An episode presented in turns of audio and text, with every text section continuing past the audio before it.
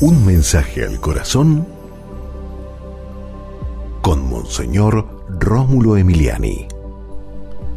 Hay que recordar a, nuestros difuntos y las cosas buenas que vivimos con ellos, pues traerlas siempre a la memoria y perdonar sus errores porque nadie es perfecto y ser agradecidos con las personas que en vida tanto hicieron por nosotros.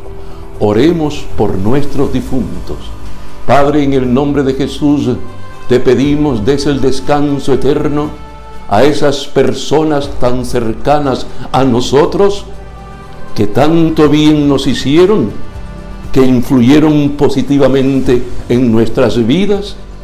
Sí, Señor, dales a ellos el descanso eterno y a nosotros un corazón agradecido con ellos y con toda la gente que en vida nos ha apoyado.